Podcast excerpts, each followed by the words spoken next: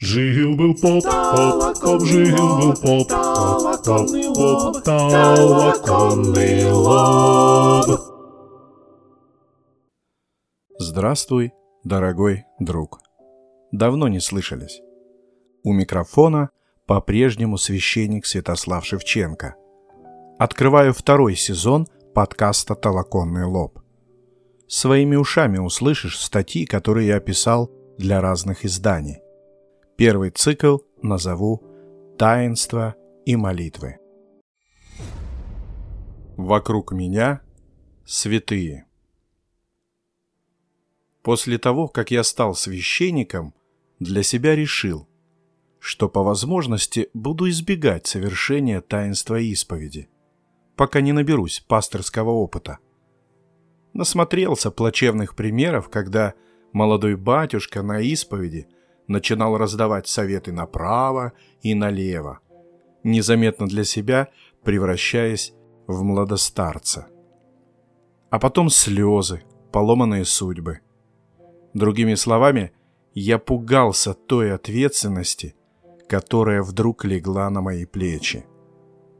И потом думал, чему могу я научить убеленных сединой стариков, которые начали ходить в церковь когда еще под стол пешком бегал. И становиться бездушной машиной по приему исповеди совсем не хотелось.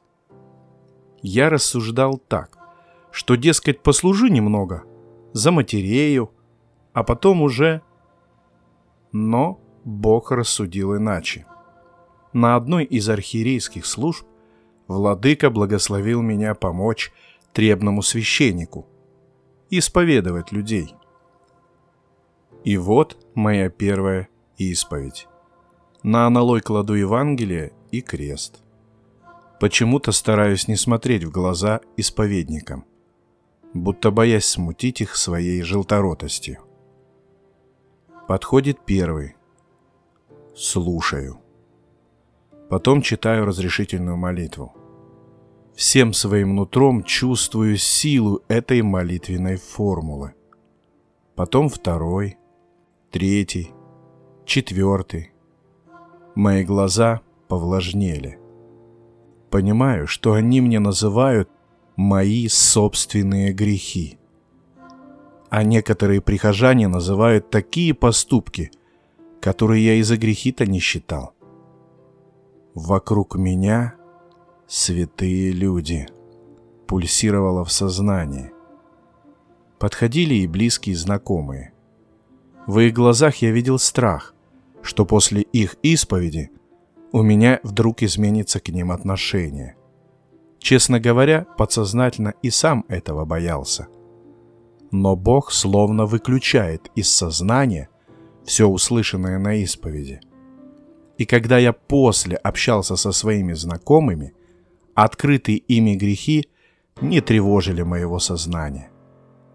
Уверен, что будь по-другому – многие священники долго бы не выдерживали. Были и вопросы с просьбой дать совет, а иногда задавали такие, что загоняли в тупик. Но в самый последний момент ответ находился, причем самый простой.